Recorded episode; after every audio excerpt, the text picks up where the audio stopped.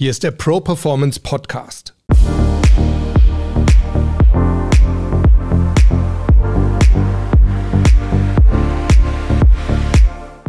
Ich bin Harald Dobmeier und wir reden hier über starke Mindsets, über starke Auftritte und wir sprechen mit starken Persönlichkeiten, die uns ihre Erfolgsgeheimnisse verraten.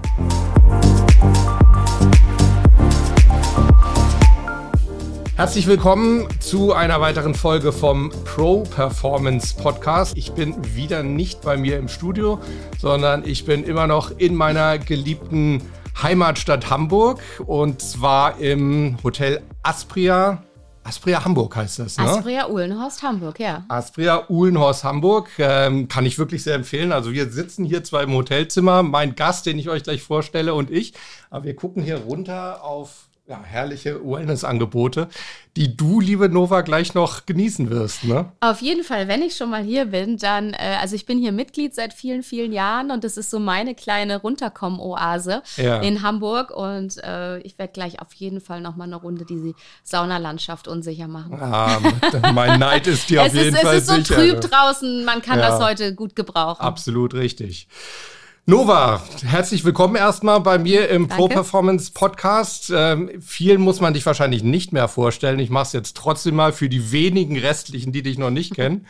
Nova Meyer-Henrich, Schauspielerin, Moderatorin, Bestseller-Autorin. Yes, ja, das schafft nicht jeder.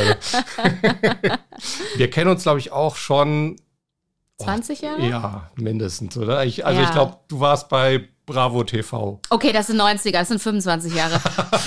oh Gott, mir ist gerade fast das böse Wort rausgerutscht, aber ja. das heißt ja auch im Endeffekt nur, dass wir alt sind, oder? Ja, wir, wir reif. reif. Reif und erfahren. Wie guter Wein. Ja, sozusagen. Ja. ja, ich habe gesagt, du ähm, bist Bestseller-Autorin mit einem Buch, naja, ich sage jetzt mal trotzdem, dir wäre es wahrscheinlich lieber, du hättest es nicht schreiben müssen.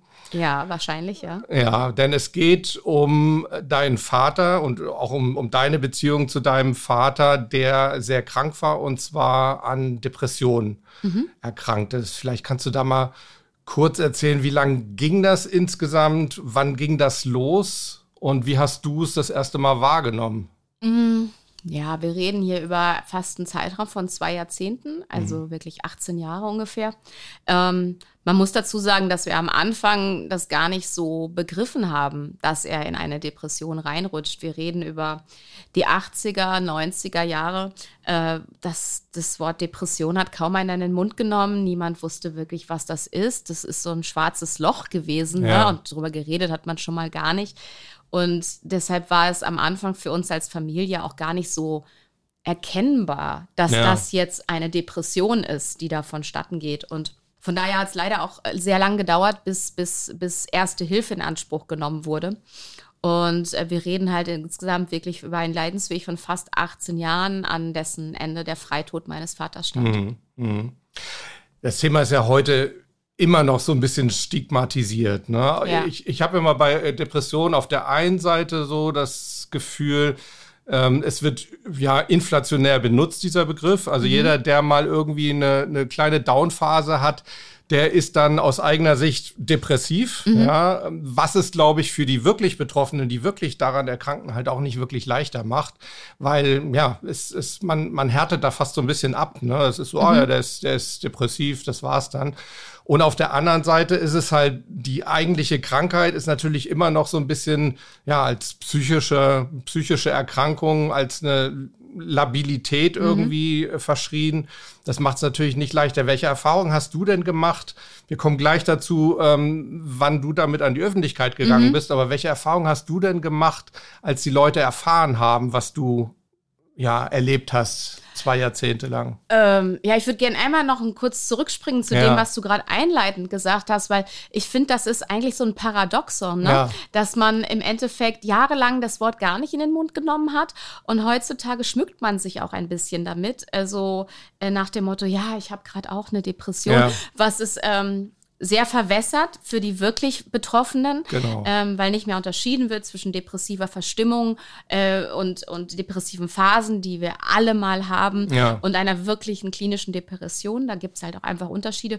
Auch das Wort Burnout ist ja lange ein Modebegriff gewesen, der mhm. definitiv äh, mit der Depression äh, einher, also das ist oft eine Vorstufe einer, einer knallharten Depression, Richtig. aber schon ja. auch noch ein bisschen was anderes. Und ich finde es so paradox, dass man jahrzehntelang das am liebsten nicht zugegeben hätte oder darüber geredet hätte, dass man sowas hat. Aber die Gegenentwicklung ist so, dass man sich damit schmückt. Ja, also mich macht das Leben auch fertig. Mhm. Ich habe auch gerade erst wieder eine Depression hinter mir.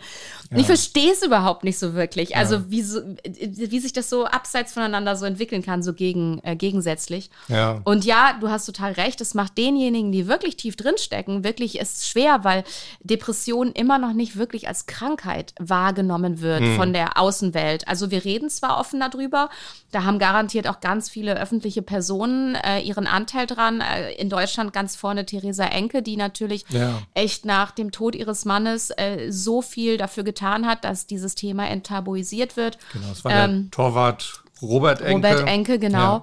äh, der sich auch das Leben genommen hat und ähm, auch viele andere äh, Personen, über die man dann so gestolpert ist, ob das jetzt ein Robin Williams ist, wo man dann dachte, ach Mensch, aber der hat doch immer gelacht ja. und so. Ein Komiker. Ein Komiker, ja. genau, oder äh, berühmte Musiker oder in Deutschland halt auch wirklich äh, Menschen, die darüber geredet haben, äh, auch mein Buch, aber auch jetzt gerade ein Sträter, ein Krömer, also die alle einfach darüber reden auf einmal, das hilft. Es mhm. hilft enorm, das aus der Tabu-Ecke rauszuholen rauszuholen. Sarah Kuttner, auch ein tolles Beispiel. Nora Tschirner, ja. ähm, alles tolle Kollegen und äh, jeder tut sein Puzzleteil dazu bei, dass es enttabuisiert wird. Aber das ist auch so wichtig, weil wir das immer noch nicht als Krankheit begreifen. Es ist immer noch so, ja, ja, jetzt stell dich mal nicht so an. Genau, lenk dich ab. Lenk dich ab. Denk an morgen, was Schönes. Ja, morgen scheint die hm. Sonne wieder. Ja. Komm, tu dir mal was Gutes, fahr mal in Urlaub und so. Und äh, was einfach noch wirklich durchsickern muss, ist, Krebs ist eine Krankheit, Depression ist auch eine Krankheit. Ja. Krebs kann tödlich sein, wenn nicht richtig therapiert und nicht rechtzeitig. Depression kann auch tödlich ja. sein, wenn nicht rechtzeitig erkannt und nicht richtig therapiert, ja? ja? Kann aber auch beides gut ausgehen, wenn man darüber redet, wenn man Vorsorge betreibt, wenn man auf sich achtet, wenn man es schnell erkennt und dann die richtigen Maßnahmen ergreift. Ja. Aber bei dem einen hat man Mitleid, bei dem anderen sagt man, stell dich nicht so an. Und da müssen wir noch von weg. Und das ist noch ein echtes Stück Arbeit. Und als ich mit dem Thema an die Öffentlichkeit gegangen bin, äh, das war ja nicht ganz freiwillig. Also als das Thema das erste Mal an die Öffentlichkeit kam, war es gegen meinen Willen. Mhm. Es war ähm, eine große bunte Zeitschrift, die erfahren hatte, dass mein Vater ähm, sich das Leben genommen hat. Es war ungefähr ein Jahr danach. Und äh, naja, die haben mich ganz klassisch erpresst. Man kann es mhm. eigentlich auch gar nicht beschönigen. Das Telefon klingelte und ähm, man erklärte mir, man hätte erfahren, dass das passiert wäre und das wäre die journalistische Sorgfaltspflicht, so drückte man es aus, darüber mhm. zu berichten. Ja. Man würde ja so wenig über mich privat wissen und jetzt hätte man das. Und ähm, ich hätte jetzt eine Nacht Zeit zu überlegen, ob ich darüber reden möchte. Ansonsten müssten sie auf ihre Informanten zurückgreifen. Mhm. Und dann steht man da und ja. denkt so, Wahnsinn. Also, weil zu dem Zeitpunkt hatte ich das 18 Jahre geschützt. Also ja. unsere Familie, meine Brüder, meine Mutter, mein Vater natürlich auch. Wir, also, weil, weil das schon was ist, was sehr stigmatisiert wird von außen. Und meine Familie hat sich meinen Beruf ja nicht ausgesucht. Dass ja. ich in der Öffentlichkeit stehe, da können die ja nichts für. Das heißt, ich hätte immer damit rechnen müssen, dass die in, in die Öffentlichkeit gezogen werden mit diesem Thema, wenn es rauskommt. Also ja. habe ich es geschützt wie mein Augapfel. Es war für uns alle eine ganz schwere Zeit und ähm, die erste Reaktion war auch darauf, äh, in vielerlei Hinsicht so, naja, die macht auch irgendwie mit allem Presse und äh, die wird auch noch ihre tote Großmutter verkaufen. Hauptsache, sie kriegt Aufmerksamkeit. Solche Sachen musste man dann lesen. Und wenn man selbst überhaupt nichts damit zu tun hatte, dass es da draußen war, das war schon echt ja. hart. Wobei und, es dir sehr lange Zeit ganz gut gelungen ist. Ne? Ich glaube, die ersten Jahre. Ich sag ja, 18 Jahre ist nee, es. Nee, ich meine auch nach dem Tod ein deines, Jahr hat es gedauert. Bis, ja, ja, ein ja. Jahr. Also so, und selbst als er gestorben ist, war ich mitten in den Dreharbeiten, habe ja. gerade die Hauptrolle für eine ZDF-Serie gespielt. Und es war hardcore, weil er ist an einem Sonntag gestorben. Ich musste Montag um sechs wieder am Set stehen. Mhm. Also es war auch überhaupt nicht, es stand überhaupt nicht zur Diskussion, dass ich mir frei nehmen konnte. Mhm. Ich war in München, meine Familie in Westfalen und ich konnte auch nicht hin und ich, ich stand da einfach, ich bin immer wieder heulend zusammengebrochen, aber es wussten nur zwei Eingeweihte am Set, wieso, weshalb, warum. Ich wurde schnell neu geschminkt und von allen anderen habe ich es ferngehalten, weil in der Woche gingen wir auch noch auf Sendung. Das heißt, jede Presseschlagzeile wäre Gold wert gewesen, ja. ja. Und äh, das war dann auch wirklich so Augen zu und durch. Ne? So, mhm. Und es hat dann fast noch zwei Wochen gedauert, bis ich zu meiner Familie fahren konnte, ne? nach dieser Nachricht. Und ja. Und als ich dann praktisch das erste Mal freiwillig drüber geredet habe, das hat von dem Zeitpunkt, wo es öffentlich wurde, noch zwei Jahre gedauert. Alle haben immer gefragt und mich eingeladen. Ich habe auf nichts reagiert. Ich habe ich hab das gar nicht gekonnt. Ich musste ja erstmal selbst damit klarkommen. Und ja. als ich dann wirklich äh, bei Beckmann war das einmal zugesagt hatte und gesagt habe, okay, hier fühle ich mich gut aufgehoben. Das war eine monothematische Sendung zum Thema Depression. Es war noch ein anderer Gast anwesend, auch selbst betroffen und ein ganz toller Arzt. Und ich dachte, okay, hier geht es um Aufklärung, hier geht es wirklich um Enttabuisierung. Ja das ist jetzt so der Moment, da möchte ich das erste Mal dann vielleicht drüber reden und ich dachte auch, vielleicht kann ich auch endlich mal was richtigstellen, nämlich was in der Presse stand, so dass ich selbst das rausgehauen hätte und solche Sachen. Mhm. Das war mir auch ein Anliegen, auch für meine Familie. Und in der Nacht ist etwas sehr Spannendes passiert. Ich habe wirklich fast 1000 Mails bekommen aus der ganzen Republik von Menschen, die Danke gesagt haben. Die gesagt haben, danke, dass du darüber geredet hast. Danke, dass ich jetzt etwas mehr verstehe, wie es meinem Mann geht, meiner Frau geht, meinem Kind geht. Ja. Ähm, selbst Betroffene, die sagen, wow, ich bin selbst depressiv, jetzt weiß ich gerade, was ich meinen Kindern damit auf die, auf die Schulter gebe, ich werde mir jetzt Hilfe holen. Und also in alle Richtungen und es war ganz, ganz ähm, ja auslösend für mich in vielerlei Hinsicht, weil da war mir dann eigentlich klar, okay, reden hilft. Da draußen sind wahnsinnig viele Menschen mit derselben Sorge, mit demselben Problem, mit derselben Krankheit in der Familie, die ja. sich wahnsinnig alleingelassen fühlen. Und deine Geschichte ist jetzt eh da draußen. Und vielleicht solltest du wirklich ein bisschen dafür tun, dass dieses Thema aus der Tabu-Ecke rauskommt. Ja. Und dann ist ganz, ganz langsam diese, dieses, naja, die Bereitschaft auch erstmal gewachsen, darüber zu reden, etwas mehr darüber zu reden, und dann mal ein paar Sachen niederzuschreiben. Aber bis zum Buch hat es dann noch mal fünf Jahre gedauert. Ja. Also das ist wirklich ein langer Prozess gewesen. Das ist jetzt, glaube ich, 2018 rausgekommen. 2018 ja. ist rausgekommen, ja. genau. Und äh, ja, das Jahr vorher entstanden mit meiner Mutter zusammen, die ich definitiv mit im Boot haben wollte, weil sie war natürlich am nächsten dran als erste auch ähm, ganz nah meinem Vater natürlich, die das so gemerkt hat und die einfach merkte, okay, irgendwas ist nicht mehr in Ordnung mhm. hier. Das ist nicht ein normales Tief, ja. das ist keine Verstimmung, das ist viel mehr. Und dann ist dieses Buch in Gesprächen entstanden und ich habe mir vor allen Dingen einen tollen Depressionsmediziner, Dr. Mazda Adli, dazu geholt aus Berlin vom Klinikum, weil mir da ganz wichtig war, dass ein Arzt immer mal wieder zwischendurch unsere Familiengeschichte und was passiert und was ich erzähle, äh, in einen Rahmen setzt. Mhm. Und zwar in einen wissenschaftlichen, in einen medizinischen, ja. der Fragen beantwortet, der auch einfach sagt, okay, das ist komplett normal, das ist so, das sind die Schritte, das ja. kann man tun, das sind Therapieansätze. Und ähm, ja, hoffentlich ist ein Buch rausgekommen, ähm, dachte ich immer nur, was, wenn es nur einer Person hilft, dann, dann war es richtig. Ja. Und zum Glück, ähm, ja, weiß ich mittlerweile, es hat sehr vielen Menschen irgendwas sagen. an die Hand gegeben, was auch immer es in dem Moment war. Ja. ja. Ja, Was ich interessant fand an, fand an deinem Buch und was, glaube ich, auch ein Novum war, ähm, ein Novum von ein Nova, Novum. war das die Sicht von, von einem Angehörigen. Ne? Also mhm. man hat schon häufiger auch Interviews gehört und so weiter von Betroffenen. Klar, das, das mag man sagen, das ist ja. natürlich noch näher dran. Aber ich finde gerade die Sicht der Angehörigen, weil die Angehörigen um die, um die Erkrankten drumherum sind ja im Zweifel sehr viel mehr. Ja, weil ja. du warst ja auch nicht allein. Du hattest deine Brüder, du hattest deine, deine Mutter, eure ganze Familie hat ja darunter gelitten.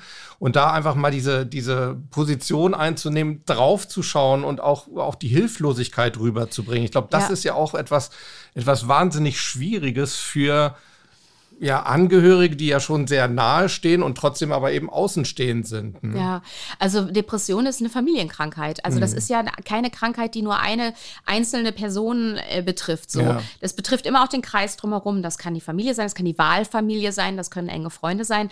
Und mhm. ähm, das, das darf man halt nicht vergessen. Und das hat ganz viele Auswirkungen. Und ich glaube, Hilflosigkeit ist die große Überschrift, die über allem steht, weil man natürlich helfen will, weil das ist natürlich eine Person, die einem unfassbar nahe steht, die mhm. man liebt und die die, man möchte helfen. Mhm. Und, und äh, die Depression ist manchmal aber so eine tückische Krankheit, die einen außen vor einer Mauer stehen lässt und der andere ist drinnen eingemauert und man dringt gar nicht durch und man ist unfassbar hilflos, weil man diese Mauer nicht durchboxt bekommt. Ja, ne? Ja. Und, ähm, das ist, glaube ich, in deinem Buch. Ich weiß nicht, ob, ob das deine Metapher war oder ob dein Vater das dir so geschildert hat. Irgendwo hast du das eben genau mit dieser Mauer auch geschildert. Na, am Anfang kann man noch gerade so Kann man noch so drüber gucken. Ja, wenn du drin steckst, genau. Wenn genau. du so, wenn du so selbst in einer Depression steckst. Und es war, ich fand es ein ganz tolles Bild einfach. Und ja.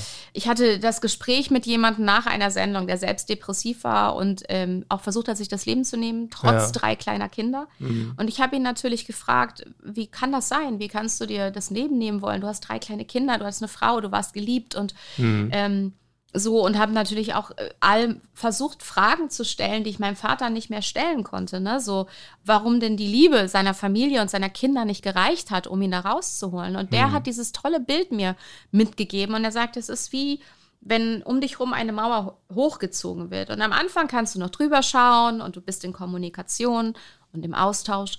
Die Mauer wird aber irgendwie immer höher und dann kannst du vielleicht noch mal die Hand drüber strecken und den anderen mhm. berühren und irgendwann ist die Mauer so hoch, dass du nichts mehr siehst und von außen und auch nichts mehr fühlst. Mhm. Er sagt, es ist äh, alles wie abgeschottet, mhm. wie ein toter Raum da drin und er sagt, Dinge wie Liebe oder Zuneigung werden an dem Punkt nicht mehr empfunden und er ja. hat immer immer nur gesagt, du darfst deinem Vater nicht sauer sein, mhm. weil er hat es nicht mehr gefühlt. Wenn du in diesem Turm steckst, in diesem Loch dann ist die Mauer so dicht und so hoch, dass all das nicht mehr bei dir ankommt. Das ja. ist wie getötet. Ich habe es mal äh, von einer depressiven Person gehört, die hat gesagt, es ist wie beim Zahnarzt eine Betäubung, nur eben der Gefühle. Mhm. Und vielleicht beschreibt es das auch ganz gut. Ne? Man merkt ja. zwar, es ist Liebe da, aber, aber, es erreicht dich nicht. Es erreicht dich mhm. nicht und, und, vor allem es hilft dir auch nicht mehr. Es Nein. Ist, ist, ist wie taub. Genau, ja. du kannst damit deinen Akku nicht mehr aufladen. Ja.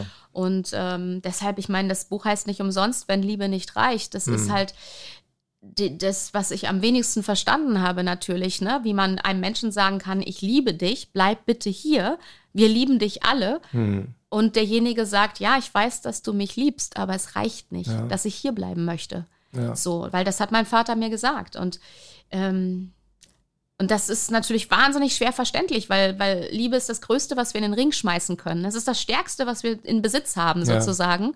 Ja. Ja. Äh, und man sagt ja immer so, Liebe heilt alles und so, aber das ist halt wirklich auch eine Krankheit, da kommst du an deine Grenzen und dann ist Liebe manchmal nicht genug. Ja, so. ja es ist, glaube ich, einfach, wie wir gesagt haben, ne? sie erreicht denjenigen nicht. Nicht mehr. Und ich glaube, es, es findet auch so eine, ja, eine Interessenlosigkeit dann einfach auch statt. Ne? Man, man, man hat einfach glaube ich, man auch nicht mehr die kein, Kraft. Ja, ne? also man, man ist ja taub, so ein ja, bisschen. Also ja. die Interessen, also alle Interessen, die wir im Leben haben, haben ja auch was mit Emotionen zu tun, ne? Ja. weil wir etwas toll finden, weil es uns auflädt, weil es uns Spaß macht. Ja, wenn du aber keinen Spaß mehr empfindest, keine Freude, keine Trauer, kein, also wenn das alles ist, ist ja in alle Richtungen weg. Es ja. ist ja nur noch tauber Raum.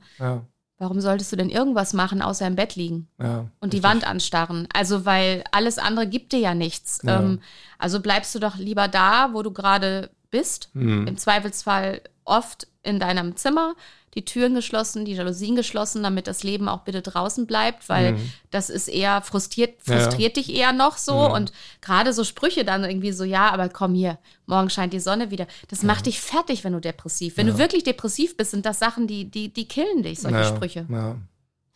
Du weißt es ja, ich hatte ja auch ähm, mit Depressionen mhm. zu tun in, bei, einer, bei einer Lebensgefährtin, mit der ich zwei Jahre äh, zusammen war. Und die hat es mal so geschildert, weil ich habe sie natürlich mhm. gefragt, wie, wie, wie kann ich mir das vorstellen? Ich meine, Traurigkeit kennen wir alle. Und sie hat dann immer nur gelacht und gesagt, nee, mm -mm, das kennst du nicht. Sie hat, sie hat mir so zwei Metaphern gegeben und beide fand ich relativ hart, aber trotzdem auch eingängig. Sie hat zum einen gesagt, es ist manchmal ich gucke raus aus dem Fenster und ich sehe einen Vogel im, im, im Baum und ich muss trotzdem anfangen zu weinen. Mhm. Und ich weiß nicht warum. Mhm. Und das Schlimme ist, ich weiß nicht, ob es weggeht, wenn du traurig bist. Das war dann das zweite Bild, was sie benutzt hat, dass sie gesagt hat, stell dir mal vor, erinnere dich an den größten Liebeskummer, den du jemals gehabt hast. Und dann quadrier diesen, diesen Kummer mal. Mhm dann kommst du annähernd an das ran, was Depressionen ausmacht. Nur eben mit dem Unterschied, dass du nicht weißt, ob es besser wird. Und du kannst es dir auch nicht vorstellen, dass mhm, es besser mhm, wird. Mhm. Vielleicht weißt du sogar, es wird nicht besser. Mhm. Ne, weil man sagt ja immer so leicht, Schmerz heilt alle Wunden und mhm. meine Güte, ja, Liebeskummer geht vorbei, lernst jemand Neues kennen. Ja, Depression eben nicht. Ne? Hast du mit deinem Vater mal darüber sprechen können, wie er das empfindet? Mm, nein, nicht wirklich. Also, weil viele Jahre war die Erkenntnis gerade auch wirklich nicht da. Hm. Also auch die ersten Jahre die Erkenntnis, dass er auch einfach Hilfe braucht von außen. Ja. Ähm, er hat, als er dann Therapieangebote angenommen hat, die meiner Mutter zuliebe angenommen. Mhm. Also es hat er auch immer ganz klar so gesagt, ich mache das hier einfach nur äh, aus Liebe zu eurer Mutter, aber nicht für mich. Also mhm. Also für mich bräuchte ich das jetzt nicht. Ich glaube, dass Männer eh in der Formulierung von Gefühlen, was auch immer, äh, sich schwer tun, ja. Das ist ja schon im normalen, gesunden Alltag so. Ja. Und deshalb haben wir da eigentlich nie so drüber geredet. Ich habe einfach nur so immer die Auswüchse mitbekommen. Und es ja wirklich schwerst depressiv war, zum Schluss war es ja wirklich eine sehr, sehr schwere Depression. Mhm. Da, da war es ja auch nicht, nicht äh, selten, dass wir telefoniert haben und er am Ende des Gesprächs einfach sagte, okay, jetzt tue ich's und aufgelegt mhm. hat. Und mhm. dann bist du halt ein paar hundert Kilometer entfernt und überlegst, ob du ins Auto springst, auf die Autobahn und losfährst und dann weißt du aber, also wenn das jetzt wirklich jetzt macht, dann bist du eh zu spät, weil du erst in fünf Stunden da bist. Mhm. Und das ist, das macht dich halt fertig, ne? Mhm. Und du willst einfach nur helfen und ja. so und merkst aber, du kommst irgendwie, du, du denkst immer so, okay, ich halte Kontakt, ich mache und, und dann suche ich noch eine Klinik und dann suche ich noch einen Arzt und dann so und ich habe echt wirklich ähm, nicht auf mich aufgepasst. Ja. Und deshalb ist das Buch, fand ich, auch ein ganz wichtiges ja, ein ganz wichtiges Zeichen an Angehörige. Leute, lasst euch begleiten, lasst euch helfen, weil das ist ganz, ganz schwer als nahestehender Mensch äh, da durchzukommen, ohne selbst in, in so einen Kreisel reinzurutschen. Mhm. Das kennt man vom Alkoholismus. Äh, man äh, redet über die Co-Abhängigkeit. Ähm, ja. Und es gibt es in der Depression auch. Es mhm. gibt das Wort Co-Depression ja. und dass sich im Endeffekt dein Leben und deine Stimmungslage auch nur noch danach richtet, ob der Kranke gerade einen guten oder einen schlechten Tag hat. Und ja. ähm, ich habe schwören können, dass ich dafür nicht anfällig bin, weil ich zu dem Zeitpunkt ja auch wirklich alles schon wusste über diese Krankheit. Ich hatte jedes Buch verschlungen, mich mit jeder Therapie beschäftigt und ich habe nicht gemerkt, dass ich, weil ich so darauf konzentriert war zu helfen, überhaupt nicht mehr gemerkt habe, dass das komplett mein eigenes Leben beeinflusst hat. Ja. Also das ist so, an Tagen, wo es ihm gut ging, dachte ich auch so, yay, so, wir sind auf einem guten Weg. Und sobald es dann wieder abnahm, war ich auch völlig am Boden zerstört mhm. und bin ähm, in eine ganz klassische Co-Depression reingerutscht, die ich selbst gar nicht bemerkt habe, die wiederum mein Außenfeld, also meine Freundin bemerkt hat. Und ja. wenn die nicht gewesen wäre, ich weiß nicht, wo das noch gelandet wäre. Weil ja. im Endeffekt ist es auch nur eine ganz klassische Depression, in die man reinrutscht. Ja. Einfach Hast, nur ausgelöst von jemand anders. Hast du dir dann helfen lassen? Ja, total. Äh, therapeutisch? Aber nicht freiwillig. Also, ja. ähm, weil, weil ich habe auch am Anfang abgestritten, dass ich Hilfe brauche. Mhm. Meine Freundin hat mir auf den Kopf zugesagt, du erzählst mir Mist. Mhm. Also ich habe ihr immer erzählt, mir geht's gut, alles ist toll, ich habe alles im Griff und so. Und sie hat nicht locker gelassen und die hat irgendwann mir auf den Kopf zugesagt, du erzählst mir Blödsinn. Ich sehe, dass es dir nicht gut geht. Irgendwas ist überhaupt nicht okay. Und ich, ich werde dich so lange jetzt nerven, bis du zu deinem ersten Termin gehst und, und dahin gehst. Und das war ein Zeitpunkt, wo ich das abgestritten habe, wo ich schon eigentlich das Haus nicht mehr verlassen habe, wenn ich nicht mehr arbeiten musste. Also wenn ich gearbeitet habe, habe ich perfekt funktioniert. Aber mhm. in der Sekunde, wo ich nach Hause kam, habe ich nur noch mit einer Wolldecke auf der Couch gesessen und die Wand angestarrt. Ich habe meine Freunde angelogen, dass ich nicht zu Hause bin, warum ich jetzt auch nicht zu einer Party kommen kann. Nein, ich bin ja gar nicht da, ich bin am Reisen, ich bin mhm. beim Arbeiten, hat mir auch jeder geglaubt. Und das war, und ich habe trotzdem immer noch abgestritten, dass, es, dass, dass ich irgendein Problem habe. Und ich bin zum ersten Termin ihr zuliebe gegangen und habe einfach gedacht, okay, dann hört sie halt auf nachzufragen. Ich war auch der festen Überzeugung, ich gehe dahin. Ähm, dann sagt die mir, ist alles okay, ist halb so schlimm und so. Und dann kann ich mhm. das meiner Freundin erzählen und sagen, hey, süß, dass du dir Sorgen gemacht hast, aber ist alles gut. Ja, aber eigentlich so ähnlich wie dein Vater. Ne? Eigentlich so ähnlich, ja. Und mhm. ich bin dann äh, in der ersten Therapiestunde nach einer Viertelstunde heulend zusammengebrochen. Also wirklich komplett, einfach kompletter Zusammenbruch und war dann zwei Jahre, also wirklich in ganz intensiver Begleitung und ähm, Hätte ich das nicht gemacht, weiß ich auch nicht, wie ich mit dem Freitod meines Vaters später klargekommen wäre, weil ich wurde in diesen zwei Jahren auch darauf sehr gut vorbereitet, weil eigentlich klar war, es geht jetzt eigentlich nur noch um den Zeitpunkt, wann es passieren wird und nicht, ähm, ob es passieren wird. Hm. Und ich habe alle Werkzeuge dafür an die Hand bekommen damals. Ähm, einmal, dass es mir erstmal besser geht, dass ich mich selbst stärke, dass ich auf mich aufpasse. Achtsamkeit, ein ganz großes Thema. Selbstschutz, mhm. Abgrenzung. Ja. Abgrenzung ist, glaube ich, das größte Thema. Also du kannst, du kannst ja auch keinem Kranken helfen, wenn du selbst krank bist. Und das ist, glaube ich, das, was ich immer wieder auch betonen möchte, lasst euch helfen, lasst euch begleiten. Es gibt Angehörigengruppen, geht da nicht alleine durch, weil wenn ihr selbst krank werdet, könnt ihr ja. auch nicht mehr helfen. Ein Kranker ja. kann keinem Kranken helfen. Das könnt ihr nur, wenn ihr selbst stark seid, in eurer Mitte und gesund. Ja. Und deshalb müsst ihr auf euch aufpassen. Und es ist nicht falsch, sich Hilfe zu holen dabei. Und äh, auch meine Mutter damals, es war, sie hat sich sogar vor meinem Vater noch Hilfe geholt. Mhm. Einfach um sich begleiten zu lassen und um zu erfahren, womit habe ich es denn hier zu tun? Kennt das noch jemand anders? Äh, oder bin ich hier alleine mit dem Fall? Und allein zu wissen, da sind noch andere. Ja. Denen geht es genauso, die kämpfen dieselben Kämpfe zu Hause. Tut total gut. Mhm. Wobei es ja häufig auch, das war so meine Erfahrung mit, mit Angehörigengruppen dann auch, wahnsinnig schwer ist, das dann anzunehmen, weil ganz häufig und absolut zu Recht kommt ja dann auch der Ratschlag, du hast es eben auch schon gesagt, grenz dich ab. Ja. Oder zu mir hat man sogar gesagt, lauf um dein Leben, um mhm. dein eigenes Leben. Ja. ja. Also ich war nur der Freund. Ja. Ähm, und da waren viele Angehörige, die gesagt haben, ja, wir sind Töchter, wir sind Mütter, wir sind äh, Ehepartner, wir sind mhm. Geschwister, wir können nicht weg. Ja. Aber du kannst weg, lauf um dein Leben. Und das ist natürlich wahnsinnig schwer, das dann zu Total. machen, weil man sich eben ja verantwortlich fühlt und ja. was, was bin ich für ein, für ein mieser Charakter, wenn ich das dann wirklich mache, wenn ich mich jetzt an Nummer eins setze und um mein Leben erstmal kämpfe. Aber du, du hast es genau gesagt, es ist ja so es, entscheidend. Es bringt ja, es bringt ja keinem mehr was Eben. an irgendeinem Punkt. Und wir reden ja nicht darum, dass derjenige gerade in eine Depression reinrutscht und dann heißt es ja, hau mal lieber ab. So. Ja, ja, genau. Also das wird dir ja an einem Punkt geraten, wo du schon jahrelang oft ja. an der Seite bist und kämpfst und einfach selbst gerade, also noch nicht mal mehr gerade stehen kannst, weil du selbst schon so angeschlagen bist. Und was, was, was, was bringt es, wenn du auch noch umfällst, genau. sozusagen genau. dann, ja. ne? Also das wird dir ja auch nur in ganz extremen Fällen geraten, geraten wo der Arzt auch sieht, mhm. sie sind kurz davor, der Nächste zu sein. Ja. Deshalb müssen sie sich jetzt schützen. So. Ja. Das heißt aber nicht gleichbedeutend, den anderen im Stich zu lassen. Überhaupt nicht. Also das muss man auch wirklich, also man muss das wirklich unterscheiden. Ja. Das ist, das ist äh, nicht dasselbe. Ja. Sich selbst zu schützen und abzugrenzen und auf sich aufzupassen und den anderen im Stich lassen. Ja. Das hat nichts miteinander zu tun. Überhaupt nicht. Also ich äh, benutze da immer ganz gerne ein Bild, das klingt zwar profan in dem Zusammenhang, aber ich glaube, es trifft es doch ganz gut im Flugzeug ne, Sicherheitsbestimmungen ja. werden erklärt und dann heißt es irgendwann äh, beim Luft- äh, oder Luftdruckabbau, ja, ja. Ne, dann fallen erst die, dem die anderen die Maske aufsetzen und dann äh, erst nee, dir erst selbst und dann dem anderen. Genau. genau. Ne, nehmen Sie sich eine Maske, Maske setzen Sie sich auf, auf und, und, dann, dann helfen, helfen Sie anderen Kindern und Kindern. Und den, Genau das. Und ich glaube, das ist einfach so wichtig. Du kannst keine Hilfe geben.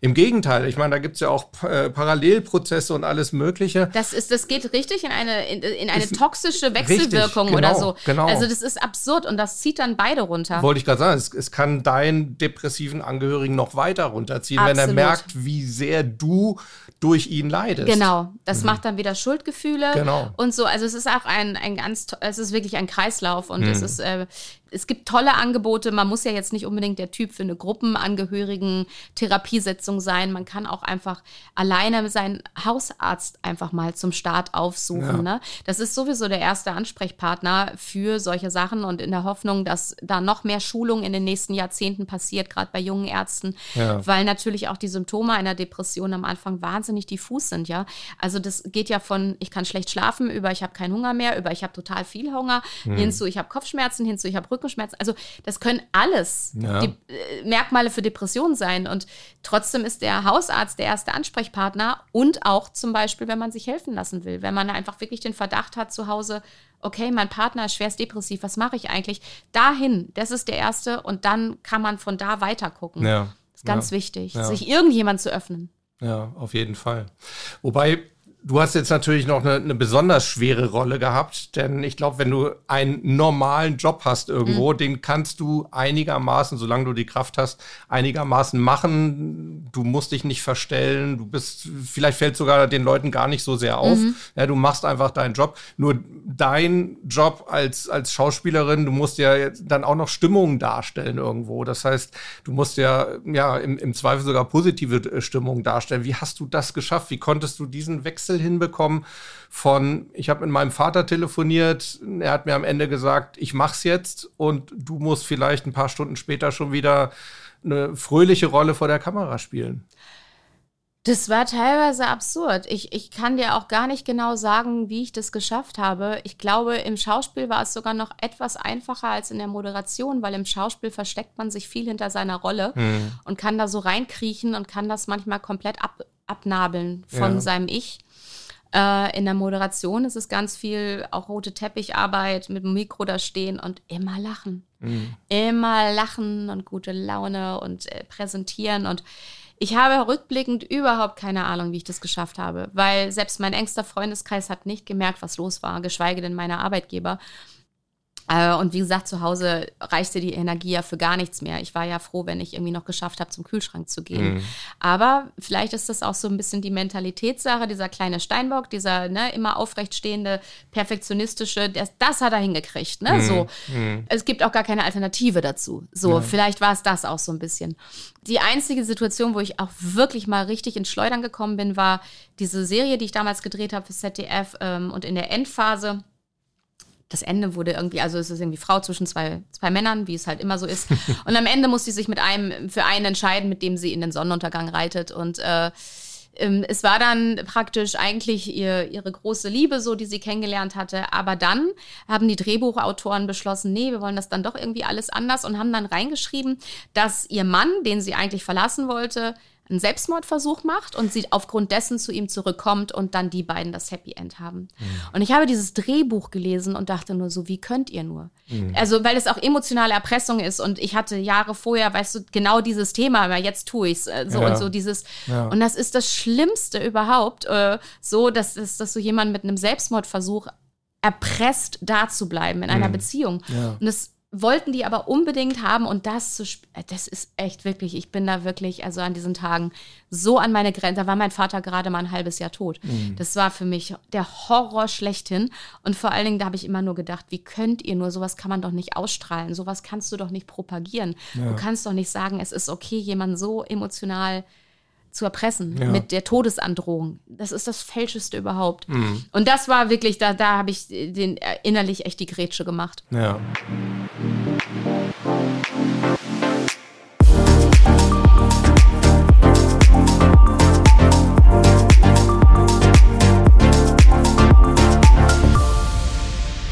Irgendwann hast du das Buch dann geschrieben, 2018. Ähm, ich hatte ja schon gesagt, Spiegel Bestseller geht mir jetzt gar nicht um, um mhm. diese Auszeichnung, sondern es ist ja ein Zeichen dafür, dass es viel gelesen das wurde. Das Buch kaufst du ja nicht, wenn es dich nichts angeht. Genau. Ja, es sei denn, du bist jetzt ein, ein riesiger Nova-Fan und willst alles über, über dich wissen. Aber normalerweise kaufst du das, weil es dich irgendetwas angeht. Genau. Also auch eigentlich eine traurige Auszeichnung. Ja. Hab, so habe ich es damals empfunden, weil viele sagten irgendwie so, ja Mensch, mega. Und Spiegel Bestseller, ich glaube Platz drei war es. Mhm ähm, der Bestsellerliste auf der höchsten Position. Und das ist natürlich auf der einen Seite mega, auf der anderen Seite war ich unfassbar traurig, weil ich so dachte, krass, der Bedarf an diesem Thema und an Aufklärung ist noch viel größer, als ja. ich dachte. Und zwei Jahre später war es auf Platz eins der bundesweiten Ausleihen in öffentlichen Bibliotheken im Sachbuchbereich. Hm. Also sozusagen so die zweite Runde, sozusagen, hm. die, die es sich nicht gekauft haben oder kaufen konnten, die haben es sich ausgeliehen. Und da dachte ich nur so, Wahnsinn. Ja. Das ist noch ein viel größeres Thema, als ich selbst es auch nur erahnt hatte. Und ich ja. habe es schon sehr groß eingeschätzt. Ja. Als es dann, du hast vorhin gesagt, dein Vater hat dann teilweise Telefonate damit beendet, dass er gesagt hat, jetzt, jetzt tue ich's. Irgendwann kam dann der Tag, du schilderst das auch sehr eindrücklich in deinem Buch, hast eben auch gesagt, mhm. Sonntagmorgen, irgendwann mhm. kam dieser Anruf und du hast eigentlich schon gewusst, was dich da am anderen Ende der, der Leitung erwartet. Ja, es war 6 Uhr morgens. Ich sah den Namen meiner Mutter auf dem Handy-Display und damit war alles klar. Also ich hm. wusste es, bevor ich abgenommen hatte. Hm. Ja. Und du hast auch irgendwo beschrieben, dass du fast ein schlechtes Gewissen hattest, weil du durchaus auch Erleichterung gespürt hast. Ja, ein ganz großes schlechtes Gewissen. Also in dem Moment noch nicht erleichtert, aber ein paar Wochen später hm. setzte das langsam ein. Und ich glaube, das kann jeder nachvollziehen, der schon mal Todesangst hatte. Und wenn du viele, viele Jahre in der absoluten Angst um einen Menschen lebst und jedes Mal, wenn du ins Bett gehst, drüber nachdenkst, kommt heute Nacht der Anruf? Wo ist er gerade? Was macht er gerade? Ähm, wird es heute passieren? Wird es morgen passieren? Und diese, diese Angst ist so schlimm. Mhm. Und die ist dann auf einmal weg, mhm. weil es alles ist klar. Und ja, das ist auch erleichternd, mhm. weil diese unfassbare Angst aus deinem Leben verschwunden ist. Was wäre, wenn, was ist vielleicht morgen, was ist, wenn das oder das. Und das kann, glaube ich, auch nur jemand nachvollziehen, der das auch schon mal ähnlich erlebt hat im, im Umfeld. Und äh, ja, das hat auch was mit Erleichterung zu tun, weil es nimmt halt auch so einen ganz großen Schatten von deinem Leben so, weil in dem Moment ist einfach alles klar. Mhm. Und du musst auch keine Angst mehr um diesen Menschen haben. Du kannst jetzt loslassen. Ja. Das ist ein ganz langer Prozess. Du fängst an, dich daran zu gewöhnen, ich kann jetzt loslassen. So. Mhm ähm, was du ja die Jahre davor noch nicht gemacht hast, weil du ja immer noch an Hoffnung auch dich geklammert hast. Und ähm, da gehört Erleichterung auch zu. Ja. Und man schämt sich dafür. Man mhm, schämt sich klar. total dafür, aber das hat ja auch wiederum nichts damit zu tun, dass man froh ist, dass der andere weg ist. Also ja gar nichts. Also nee, im Gegenteil. Darf, ne? Im Gegenteil, das darf überhaupt nicht verwechselt werden. Ja. Aber, aber todesangstlos zu sein, ist auch erleichternd. Mhm, mh. Vor allem eine Todesangst, äh, die du in keinster Weise beeinflussen kannst. Genau. Ne? Ja. Wenn es um dich selber geht, dann hast du es irgendwo selber in der Hand, aber ja. du hattest es eben nicht in der Hand. Ne? Ja, genau. Also ja. deshalb, ja, es ist, ähm, aber man schämt sich dafür. Ja. Hat es deine Einstellung zum generell zum Thema Freitod verändert? Ich fand das auch sehr interessant und sehr, sehr gut. Du wirst ja auch was dabei gedacht haben. Du sprichst an keiner Stelle von Selbstmord. Mm -mm ähm, was ich sehr, sehr gut finde, sondern du sprichst von Freitod oder davon, dass dein Vater sich das Leben genommen ja. hat. Hat es deine Einstellung zu dem Thema verändert? Weil es ist ja irgendwo auch stigmatisiert in unserer Welt. Ne? Selbstmord heißt es ganz, ganz schnell, wie egoistisch ist das? Was tut man den Angehörigen an, die zurückbleiben? Er war, er oder sie war zu schwach Ne, irgendwo von irgendwas kommt ja dieser Begriff Selbstmord, der völlig deshalb unpassend fand ich, ist. Deshalb fand ich ihn auch total falsch. Ja. Also ähm, heute würde ich sagen, auch Freitod ist eigentlich nicht richtig, weil es ist eigentlich auch kein freiwilliger mm, Tod. Ja. Also ähm, diese Krankheit bringt einen dazu. Ja. Deshalb ist vielleicht sogar Suizid oder sich das Leben nehmen eigentlich die richtige Ausdrucksweise. Und das ist, weil ich habe später viel noch mit anderen Betroffenen über das Wort Freitod gesprochen. Also im Buch war es mir total wichtig, dass auf keinen Fall Selbstmord ähm, das genannt wird, weil das mhm. habe ich ganz falsch empfunden. Aber es ist natürlich mit der Freiwilligkeit bei einer Depression auch immer so eine Sache. Die eigentlich ist sie nämlich nicht gegeben. Mhm. Und ähm, es hat mich, also irgendwie hat es mich auch versöhnt. Ähm, weil wenn ich eins wusste, ist, dass das Leben, was mein Vater zum Schluss gelebt hat, definitiv für ihn nicht mehr lebenswert war. Wenn du wirklich in so einer tiefen Depression steckst wie er, also wir, wir reden wirklich über schwere klinische Depressionen, ja, das mhm. muss man auch wirklich nochmal so sagen. Es gibt da viele Abstufungen. Ja. Und eigentlich ist diese Krankheit sehr gut heilbar, also mhm. wirklich sehr gut heilbar, wenn man sie frühzeitig erkennt ja. und therapiert. Als, als er da im Endstadion war, da war seine ganze Gedankenwelt kreiste nur noch darum zu gehen. Mhm. Er wollte nicht mehr auf dieser Erde bleiben. Und das Leben, was er gelebt hat, war auch wirklich nicht mehr lebenswert. Also weder von außen drauf geguckt, wenn man es so beurteilen konnte, noch für ihn selbst. Und deshalb, er hat auch ganz strategisch sein Ausscheiden aus dieser Welt geplant. Ja. Also das ist auch absurd, wenn man dann hinterher so mitkriegt, was der vorher alles organisiert hat, in die Wege geleitet hat, geplant hat. Mhm. Also man kann auch nicht von einer Übersprunghandlung reden. Das ist wirklich, wirklich geplant. Und mhm. ähm, was ja auch ganz viel für Angehörige auch eine ganz schwere Nummer ist, dass man oft das Gefühl hat, es gibt dieses letzte Hoch mhm. vor dem Gehen. Viele Angehörige sagen, ja, aber der war zum Schluss so gut drauf und er hatte so viel Lebensfreude und der hat gelacht und so und wir dachten, alles geht besser. Dr. Mazda Adli in meinem Buch äh, erklärt es auch und er hat es mir vor allen Dingen auch gut äh, bildlich erklärt. Er sagte, ja, weil in dem Moment, wo feststeht, dass derjenige es tut. Ja. Ist ja so erleichtert und freut sich drauf, dass mhm. bald alles ja. vorbei ist. Die Erlösung. Die Erlösung. Und alle mhm. drumherum nehmen das wahr als so, wow, er ist wieder auf dem Damm. Und dabei ja. ist derjenige einfach nur, die Entscheidung ist gefallen. Ja. Ich weiß genau, wann es passieren wird. Und dann ist derjenige in dieser Euphorie schon fast, ne? Ja. dass er weiß, es ist bald vorbei. Es ist absurd und es ist vor allen Dingen für Angehörige und Außenstehende und Freunde und Familie ist es so schwer zu ertragen. Mhm. Ähm, aber, aber es ist so. Und es war bei meinem Vater auch genau so. Also So haben es uns Menschen dann erzählt, die ihn in den letzten Tagen getroffen haben. Ja. Er hat das alles ganz explizit Steinbock-mäßig vorbereitet, geplant. Ich glaube, ihr habt sogar ein paar Tage danach einen Brief von ihm Ja, bekommen. er hat einen Brief geschrieben noch und so und hat sich, hat ihn an meine Mutter geschickt. Und, und, und so abgeschickt auch, dass er ja nicht zu früh ankommt, dass ihr ihn nicht. möglicherweise retten könnt. Genau. Ich setze das jetzt mal in ja, Anführungszeichen ja, aus seiner Sicht. Es war alles genau ja. durchdacht und mhm. äh, ich habe natürlich dann später die Menschen aufgesucht, die ihn in den letzten Tagen noch gesehen haben und die haben ihn alle als sehr fröhlichen Menschen beschrieben der immer auf einen Quatsch äh, und einen Schnack vorbeigekommen ist und so. Und irgendwie fand ich das auch schön. Mhm. Also, und das hat mich auch versöhnt, irgendwie auch so ein bisschen, weil da, wo er jetzt ist, ist er glücklicher. Mhm. Ja, und insofern passt vielleicht der Ausdruck frei tot, wenn man ihn anders interpretiert, vielleicht doch wieder ganz gut, ne? weil er, er ist jetzt frei irgendwo. Er ist, ne? jetzt, er ist nicht genau, freiwillig es, es geht gegangen. Nicht, genau, es geht vielleicht nicht mhm. ums freiwillige Gehen, weil ja. das macht die Krankheit, dass ja. du das überhaupt willst. Ja. Aber äh, ja, danach ist derjenige dann frei, weil vorher war er in der Krankheit gefangen. Wenn man es so sieht, dann passt es dann doch wieder. Mhm. Ich würde gerne noch mal auf das Thema Medien zurückkommen. Hast mhm. ja vorhin auch schon, schon angesprochen. Ähm, das ist ja generell immer ein Thema, wie gehst du mit Sachen um, die du nicht erzählen willst? Und bei dir, du hast gesagt, du bist eigentlich erpresst worden. Mhm. Ja, so nach dem Motto, entweder du erzählst deine Story oder wir machen es für mhm, dich. Genau. Ja, und dann kannst du dir sicher sein, das ist dann meist das Unausgesprochene, ja, ja. dass es nicht so sein wird, wie es dir gefällt. Ja, oder ja. halt, keine Ahnung, ne? Wer weiß, wer der Informant ist in dem Moment, ne? was da dann noch alles rauskommt, was, was genau. du nicht lesen willst in der Zeitung. Ja.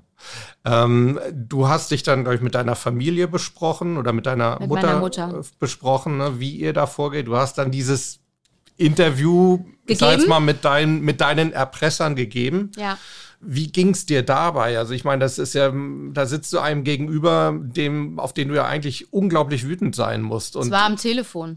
Ja. Es war noch nicht mal persönlich, es war am Telefon und ja, ich habe. Vielleicht sogar besser. Mir war schlecht. Mhm. Und ich hatte keinerlei Respekt vor der Person. Mhm. Und er ist ein paar Jahre später verstorben und ich habe die Nachricht gelesen und dachte nur, mhm. also mehr konnte ich dazu nicht sagen. Ja, ja, kann ja. ich mir gut vorstellen war so, okay. Also vor allen Dingen dieser Satz, das ist meine journalistische Sorgfaltspflicht, ist hm. so hängen geblieben. Ja, das ist natürlich auch extrem scheinheilig, ne? Ja, es ist furchtbar, ja. Und dann sagt er nur so, aber was sollen wir denn machen und so, also weil wenn das jetzt rauskommt und so und dann, also dann hätte vielleicht die Bildzeitung die Story vor uns, das können wir nicht äh, hm. passieren lassen und du denkst so, hm. Alter, ernsthaft so, vor allen Dingen mein Vater war ja keine öffentliche Person. Was, was gibt euch überhaupt das Recht, sowas auf die Titelseite eures, eures Magazins zu heben? Ja. Weil mein Vater, erstens ist er nicht mehr da, zweitens war er nie öffentlich, äh, drittens kann er nichts für meinen Beruf. Also wenn ich jetzt das hätte, ja, hm. also und versucht hätte, mir das Leben zu nehmen, andere Nummer. Ich bin in der Öffentlichkeit, ich muss mit allem leben, was auf mich zugeschmissen wird da, weil das ist ja. halt dann so. Aber mein Vater doch nicht. Ja. Also, ja. weißt du so, und das, ah, ich, ich war wirklich, ich, ich habe da ganz schwer mit zu kämpfen gehabt, ganz ja, schwer. Und das ist natürlich dann auch so, wie erklärst du es deiner, deinen Geschwistern und die auch die Medienwelt natürlich nicht so verstehen, wie ich sie verstehe, weil sie keine Erfahrung damit haben und dann sagen, ja, aber hättest du dann nicht wenigstens es mit einem anderen Magazin machen können? So, ich so, hey, ich hatte gar keine Wahl. Also, ne, dann musst du denen erstmal die Prozesse erklären und das ist wirklich, und meine Mutter war zum Glück sehr, sehr reflektiert und hat nur gesagt, ja, dann haben wir uns ganz bewusst dafür entschieden, das dann zu machen, weil dann hatten wir wenigstens in der Hand, was geschrieben wird. Mhm. Jetzt ist das immer noch ein Thema. Also ich meine, der Tod deines Vaters ist jetzt elf Jahre ja. her. Das Buch ist vor vier Jahren veröffentlicht worden. Jetzt sitzen wir hier und sprechen immer noch über das Thema. Wie geht's dir jetzt damit? Weil ich muss dir ganz ehrlich sagen, mhm. Äh, wir haben uns jetzt auch lange nicht gesehen. Ja. Damals haben wir überhaupt nicht darüber gesprochen, natürlich. Ich habe dich auch früher natürlich, äh, im Nachhinein denkst du dann ja immer, man, ja, ja, wann hast du Nova gesehen? Und dann da muss sie eigentlich in diesem ganzen Horror schon mittendrin gewesen sein irgendwo. Auch als wir uns mhm. davor, als wir da miteinander zu tun haben, auch Interviews geführt Absolut. haben. Ja. Und jetzt musst du heute immer noch, und sei es auch nur mit mir hier sitzen und wieder über das, über das Thema sprechen sprechen. Ähm, wie geht's dir damit? Es ist okay.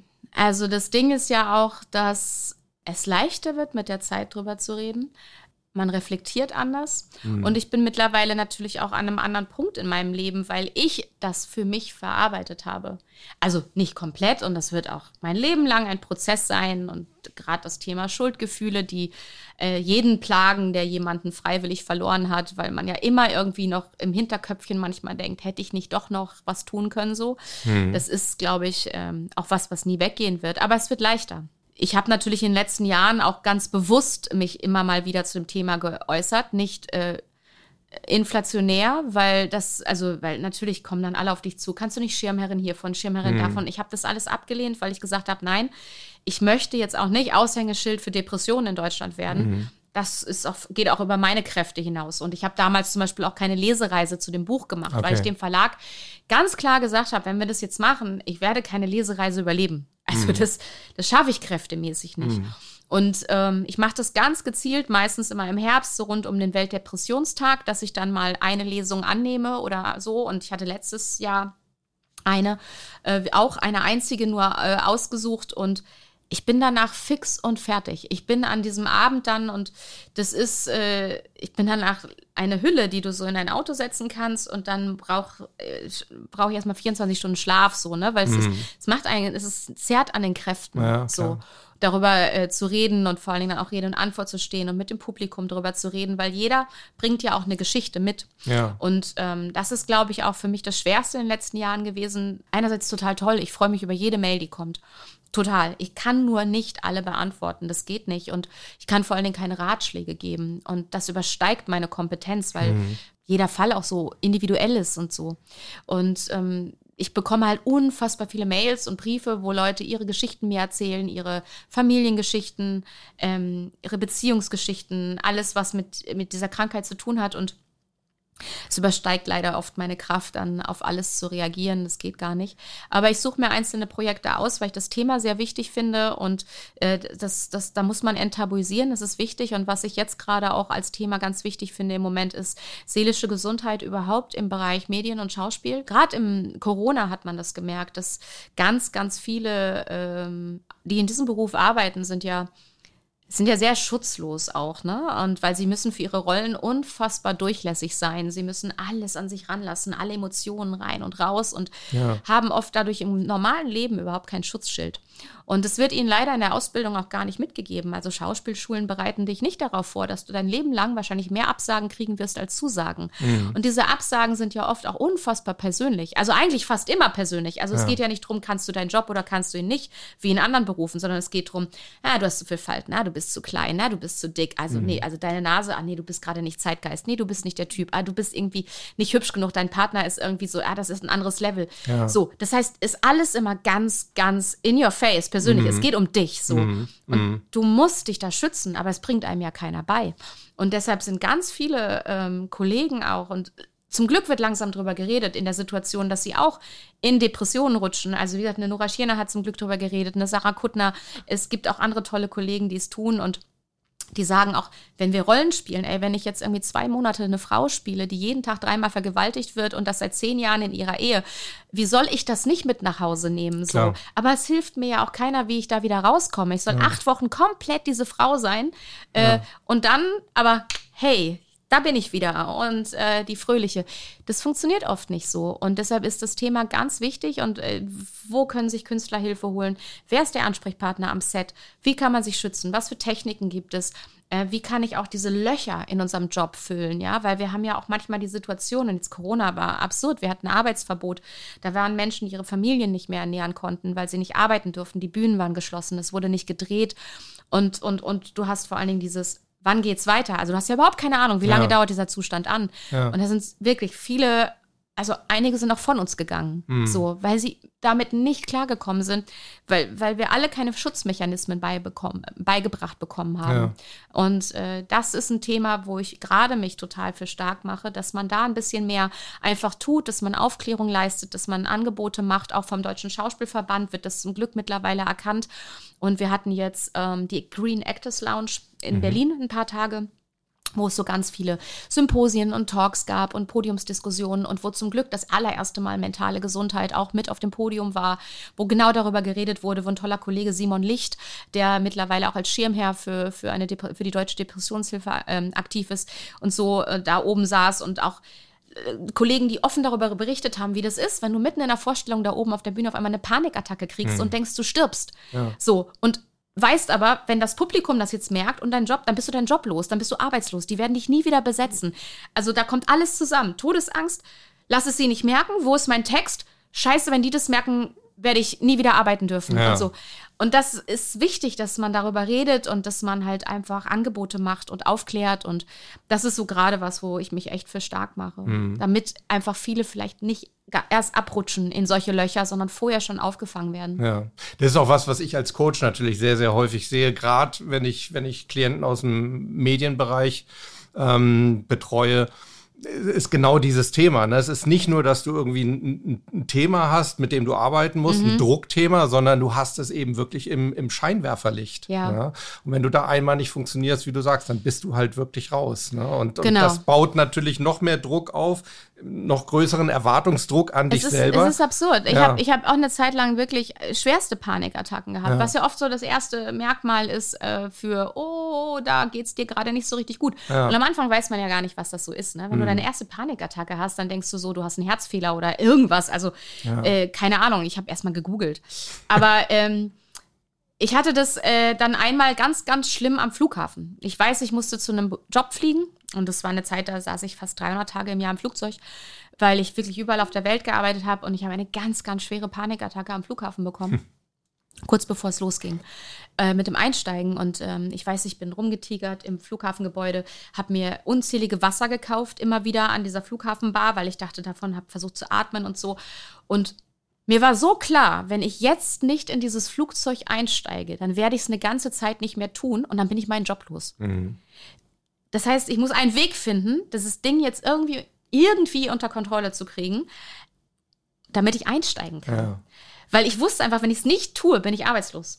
Irre, ja. So, das ist so, es ist Wahnsinn gewesen. Aber wie hast, wie hast du das gemacht? Weil eigentlich ist ja gerade dieses Müssen extrem. Ich habe geatmet und geatmet. Ja. Ich bin auf und ab gelaufen. Ich habe Wasser um Wasser getrunken.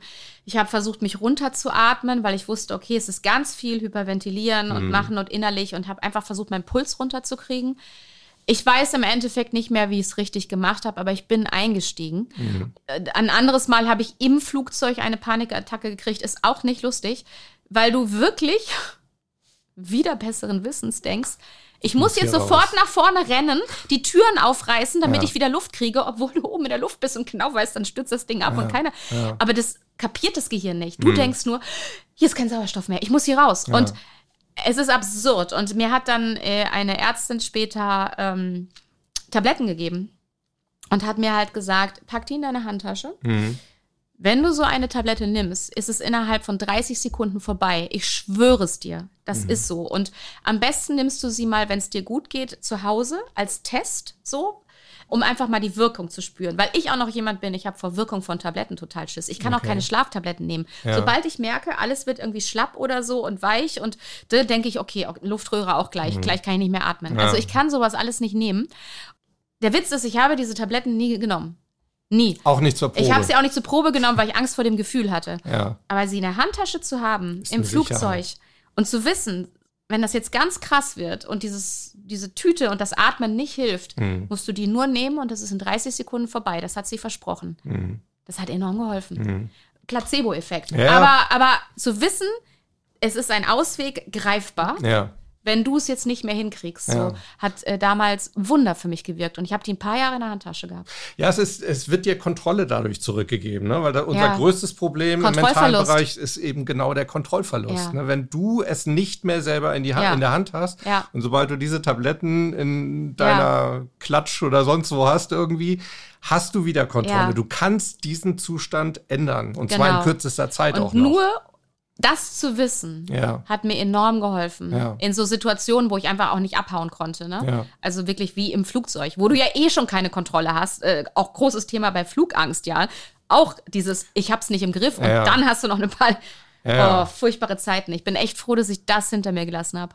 Wobei du ja mit dem Atmen auch eine ganz, ganz wichtige Mentaltechnik eigentlich äh, intuitiv Un richtig unbewusst, angesetzt Genau, ja, hast, unbewusst ne? in ja, dem Moment. Ja, ja. Aber äh, um halt diesen Druck nochmal anzusprechen, du weißt in dem Moment, wenn du da nicht einsteigst. Ja. Also es ist ja auch nicht so, dass wir zum Arzt gehen können und sagen, ich melde mich jetzt mal krank, ich kann die nächsten drei Wochen nicht drehen Mhm. oder so.